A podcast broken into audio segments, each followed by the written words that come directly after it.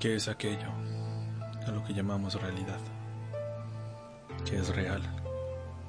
¿Qué es ficción? Si le preguntaras a un profesor de filosofía, tal vez te diría que todo y nada, que es real, lo que tú quieres que sea real. Lo sé.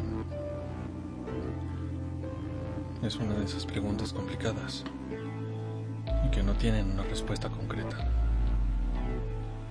Pero guiándonos por esta senda, podríamos decir que si yo creo que me convierto en algo, entonces lo hago. ¿No? De verdad me convierto en esa cosa. ¿Qué pasa?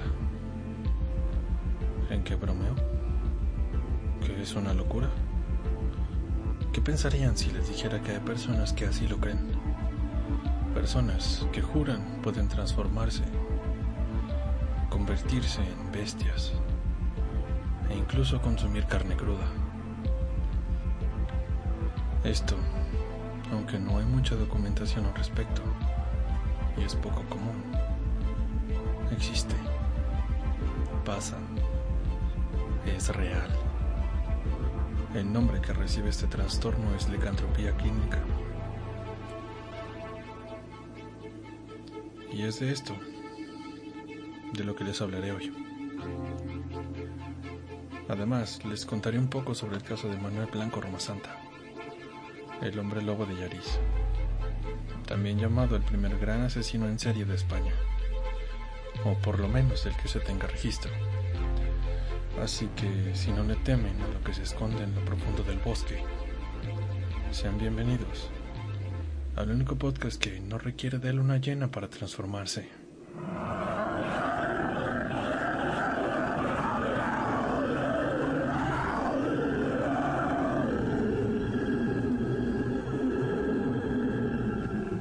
Bienvenidos a Podcast Piloto. Comenzamos. Amigos, las enfermedades mentales. Según Acreva, una enfermedad mental es una alteración del tipo emocional, cognitivo o del comportamiento, en el que se ven afectados procesos psicológicos básicos tales como la emoción, la motivación, la cognición, la conciencia, la conducta, la percepción, el lenguaje, etc. Jodido, ¿no? Hoy hablaremos un poco de una de ellas, o mejor dicho, de una parte de una de ellas, la licantropía clínica. ¿Y qué es esto? Básicamente, es la creencia que tiene una persona de transformarse en algún animal, que no necesariamente tiene que ser un lobo. Se han registrado casos en donde las personas aseguraban haberse transformado en tigres, pájaros, hienas, caballos e incluso algunos en insectos, como lo pueden ser las abejas. Esto se encuentra principalmente asociado a otros cuadros psiquiátricos. Es más parte de otra enfermedad que una enfermedad por sí sola. Uno de los trastornos con los que más se relaciona es con la esquizofrenia, aunque las alucinaciones en este trastorno suelen ser más auditivas y no tanto senestésicas y ápticas como la licantropía. Otra afectación a la que se asocia es el trastorno delirante crónico, psicosis paranoide. En general, se considera un trastorno de tipo psicótico. ¿Qué es esto? Es un trastorno mental grave que causa ideas y percepciones anormales. Las personas con psicosis pierden el contacto con la realidad. Dos de los síntomas principales son delirios y alucinaciones. En el caso que nos compete, las personas afectadas tienen la creencia delirante de que se han transformado o que están en proceso de transformarse en un animal. En este estado mental que trastorna la realidad e involucra alucinaciones, la transformación realmente ocurre dentro de la mente del enfermo. Iba a traer a detalle un estudio publicado en un hospital, el hospital de McLean, si no mal recuerdo, en el que se mencionan varios casos y se proponía un criterio de diagnóstico para identificar un caso de licantropía clínica. pero no es nada que uno no podría imaginarse. Así que, bueno, a grosso modo, lo que menciona es que se trata de un caso, si un paciente en un momento de lucidez. Esto es lo que ocurre con los psicóticos. No todo el tiempo están sumergidos en la psicosis, alternan los periodos. Obvio, no voluntariamente. Si un paciente dice que a veces se siente como si fuera un animal, o que alguna vez se veía así, o si un paciente se comporta de una manera tal que se asemeja al comportamiento de un animal. Por ejemplo, gime, gruñe o repta, o se hace, se arrastra. Según estos criterios, se considera como licantropía clínica a la creencia de una transformación pasada, futura o en curso, o al comportamiento que indica que una persona cree que se ha transformado en tal. Según estos criterios, se considera como licantropía clínica a la creencia de una transformación pasada, futura o en curso, o al comportamiento que indica que una persona cree que se ha transformado en tal. En resumen, lo ves actuar como un animal, o menciona que actuaba como un animal. Les comentaba que se considera un delirio psicótico, así que, ¿qué es la psicosis? Se entiende por psicosis al conjunto de alteraciones mentales que generan en quienes la padecen una alteración de la percepción de la realidad, perdiendo contacto con ésta y provocando dificultades severas en el funcionamiento de la percepción, pensamiento y conducta. ¿Les suena familiar? El psicótico no es consciente de estar padeciendo una alteración. Evidentemente es consciente de lo que percibe. Pero por lo general no lo ven inicialmente como algo autogenerado, sino como algo que está ocurriendo realmente. Y no son meras imaginaciones, el sujeto realmente percibe algo, oye una voz, nota insectos corriendo por su cuerpo, o gusanos dentro de su piel, como en el síndrome de Cotard. Simplemente Dichas percepciones no corresponden con estímulos reales. ¿Podrían imaginar lo terrible que debe ser eso? Algo importante a destacar es que si padeces psicosis, tus delirios serán basados en torno a los círculos en los que te mueves, a tu estilo de vida, etc. Es decir, si vives pensando en ovnis y te mueves en círculos de personas que creen en ovnis, lo más probable es que tus alucinaciones sean en base a eso. Que serás abducido, que viven entre nosotros, cosas por el estilo.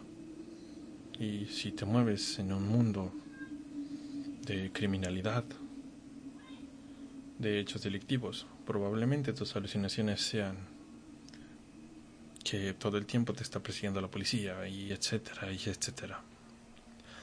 Entonces, si vivieras en un entorno en una época en donde las creencias en la magia, los hechizos y las maldiciones están a flor de piel, pues ya me entienden. Ahora, ¿quién demonios es Manuel Blanco Roma Santa? ¿Y por qué lo llaman el hombre lobo de Yariz? Apuesto que ya lo imaginan. Roma Santa fue un asesino en serie español asesino confeso de tres homicidios, condenado a muerte por garrote vil. Y no, no significa que le iban a matar a palos. Mm, el garrote vil es... Imaginen un banco o una silla en donde el respaldo es pues un palo muy grande, un garrote, supongo que de ahí el nombre. Y este palo tiene a la altura del cuello una banda metálica y por la parte de atrás un mecanismo que al girarse se va apretando en el cuello hasta el momento de quebrarlo. Pero no era tan efectivo. Y hay registros de personas que incluso duraron 25 minutos en agonía. Pero bueno. Bien, fue condenado a muerte por garrote vil, pero esa pena fue conmutada y cambiada a cadena perpetua. porque un diagnóstico lo señaló como un caso de licantropía clínica. Al menos en ese entonces. Roma Santa nació en Galicia, en Nesgos, Orense, el 18 de noviembre de 1809. No hablaré de sus padres o de su infancia porque no es necesario para esto, y solo sería monótono, más largo y aburrido. Lo relevante respecto a esto, a la historia de Roma Santa, comienza unos años más tarde. Él era un sujeto bajito, se dice que medía alrededor de un metro treinta y siete, un metro cuarenta. No muy robusto, Contrajo matrimonio a los 22 años, pero su esposa falleció un año después. No hay mención de que haya estado involucrado en su muerte. Luego de esto, dejó la vida sedentaria y se convirtió en vendedor ambulante. Primero en el sitio de donde era oriundo, y posteriormente en toda Galicia. Fue acusado por primera vez de homicidio en 1844 y sentenciado a 10 años. Pero logró fugarse y se mantuvo oculto durante algunos meses.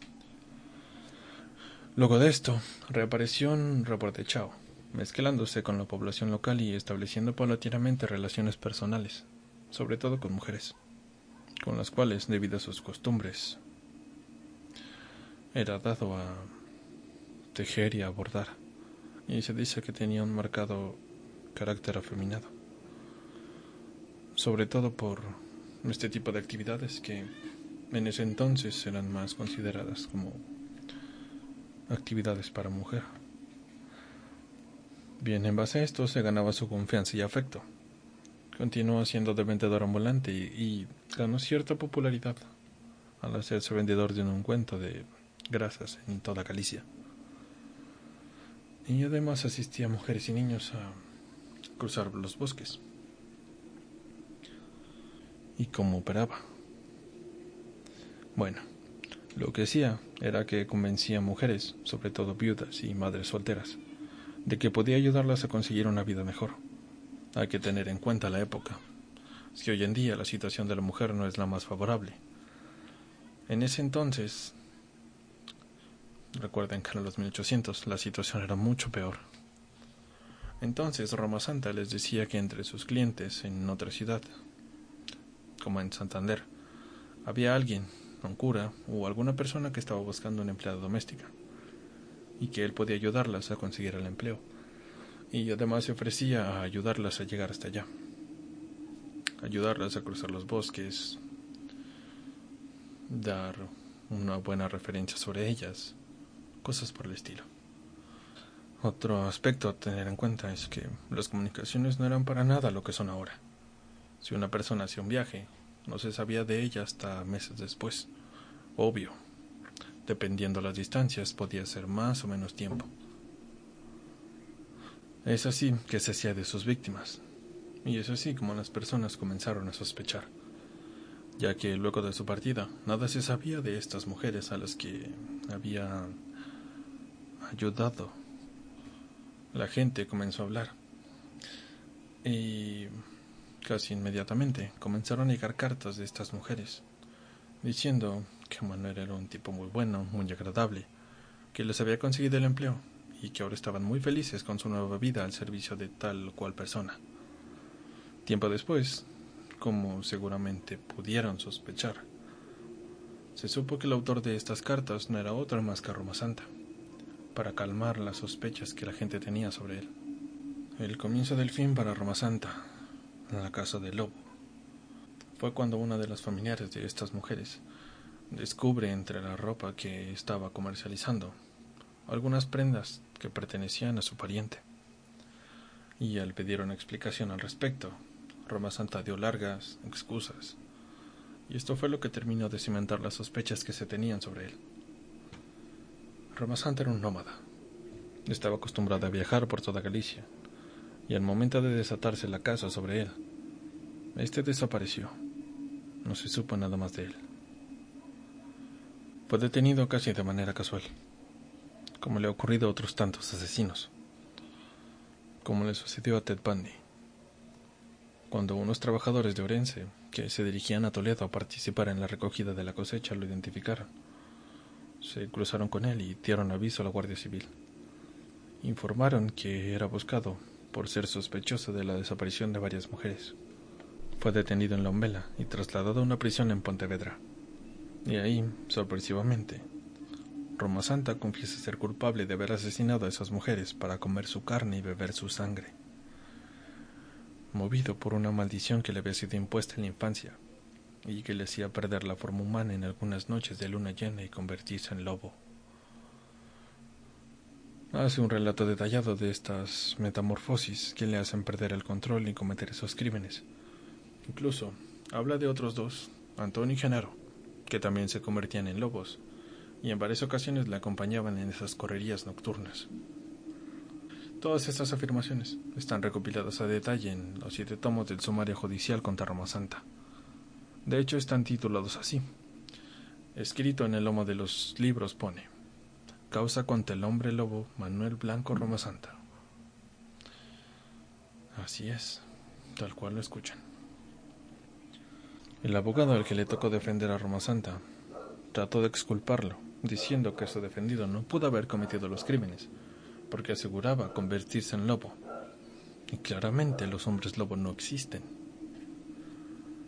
Ante esto, el juez preguntó a Manuel Blanco Roma Santa si estaba dispuesto a guiarnos al lugar donde según él había cometido los crímenes. Este acepta. Y es aquí donde todo se torna mucho más serio. Dejando de ser solo los delirios de un alucinado, ya que en la sierra de San Mamet, donde habría cometido algunos de los crímenes, se encontraron restos humanos de sus supuestas víctimas y aquí, habiéndose encontrado el cuerpo del delito, ya no había marcha atrás algo que está reseñado en el sumario y que es muy sugerente, o cuanto menos curioso, es que en varios de los restos se encontraron marcas de dientes y garras, como si de verdad hubieran sido consumidos por un lobo, lo que indicaría que Roma Santa decía la verdad. Aunque si lo piensas más fríamente y a la luz de la razón, seguramente llegarías a la conclusión de que esas heridas, estas marcas, seguramente habían sido hechas post-mortem por otro animal. ¿O no? Tú decides. Una vez ocurrido esto, el caso rompe. Se vuelve portada de todos los medios de España y se envían corresponsales de Gran Bretaña y Francia para dar seguimiento al caso del primer hombre lobo español. Y así, es condenado Roma Santa al encontrarse culpable de estos asesinatos, ya que, aunque los hubiera cometido en forma humana, o no, era el responsable. Y además se le acusaba de otra cosa.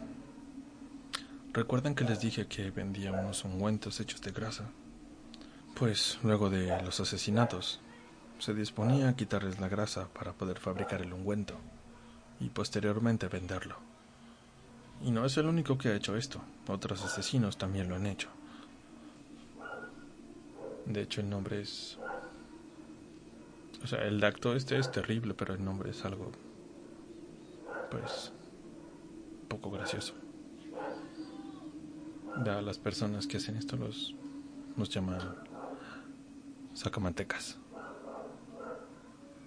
Ya lo dije. Una vez dictada la pena capital, se recibe una carta desde Argel, carta que está resumida en el sumario, de alguien a quien llaman Mr. Phillips.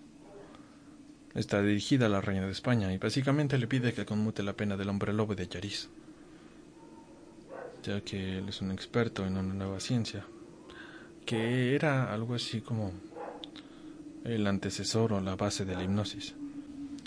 Y dice que ha logrado replicar comportamientos animales en otras personas mediante la hipnosis, y lo que Roma Santa sufre es una monomanía que le hace pensar que puede convertirse en lobo, y que cometería un error si lo condenara a muerte, ya que solo es un pobre enfermo mental. Y así, con la intervención de este reputado médico francés, es conmutada la pena capital por la de cadena perpetua.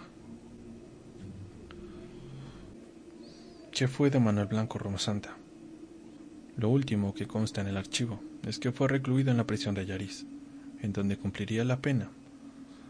Pero fuera de eso no hay más registro de su defunción o de que hubiera cumplido una condena y después fuese liberado. No había nada, lo que daba pie a las historias en las que se decía que había escapado, y que esos aullidos en lo profundo del bosque, a la luna llena, tal vez era Roma Santa, buscando o saciándose con otra víctima. Pero no, unos historiadores unos años después dieron con un lugar llamado Ceuta, a donde fue trasladado, en donde murió por cáncer de estómago y posteriormente fue enterrado, poniendo así fin a la leyenda. ¿Era de verdad un enfermo mental? Pregunta seria. Pues varios expertos, incluidos Juan Ramón Pereira, dirían que no del tipo del que se le describe que es muy raro que un enfermo mental cometa un crimen, que es aún más raro que cometa un homicidio, y que, de ser así, no lo haría con periodos de enfriamiento entre sus asesinatos, que una vez comenzada la debacle asesina, no pararía de matar hasta que fuese detenido, y no lo haría seleccionando a las víctimas como lo hacía Roma Santa, que asesinaba solo mujeres y niños, que lo haría de una manera, de una forma más indiscriminada más errática, y cuidando poco de cubrir sus huellas. Se habla que de lo que sería tal vez es un psicópata de manual, alguien que planificaba, que se lucraba y que procuraba de desviar la atención de sí, y que seguramente sí que tendría deseos irrefrenables de asesinar. Además de que, lógicamente, una persona que asegura ser un lobo llamaría mucho la atención que una disculpa por la melódica voz de mi vecina. Parece que el león estaba muy ocupado y no podía atender a su llamado.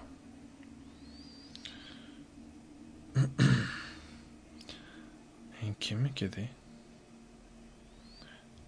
Mm. Sí, aquí. Además de que, lógicamente, una persona que asegura ser un lobo llamaría mucho la atención al no poder controlar estos impulsos al entrar en los lapsos psicóticos y en los que está en contacto con la realidad. Aunado a que de ser así, debería tener un registro de entradas y salidas de instituciones mentales, lo cual hasta ahora no se ha sabido que sea así.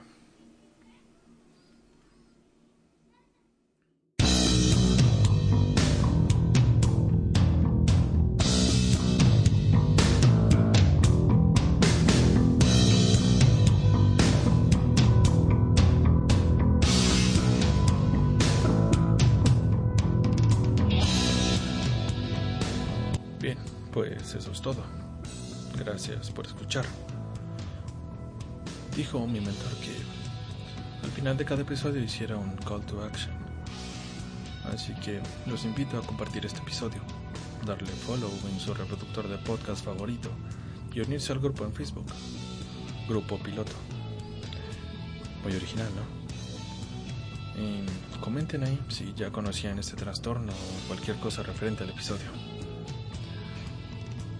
Una disculpa por los ruidos de fondo. Espero que eso cambie más adelante. Y además, si quieren conocer más referente al caso de Roma Santa y un montón de cosas más referente al crimen y ese tipo de temáticas, los invito a checar el podcast de Elena en el País de los Horrores. Es uno de mis favoritos. Es un iBooks Originals ya tiene un episodio al respecto, pero uno bien hecho, con expertos invitados y muchas cosas más. De ahí también mucha de la información que les compartí esta noche. Así que, bueno, eso es todo. Solo me resta decirles que si piensan dar un paseo en lo profundo del bosque, tengan cuidado con las criaturas nocturnas. Claro, a menos que ustedes sean una de ellas. En dado caso, pues, bueno, hasta la próxima.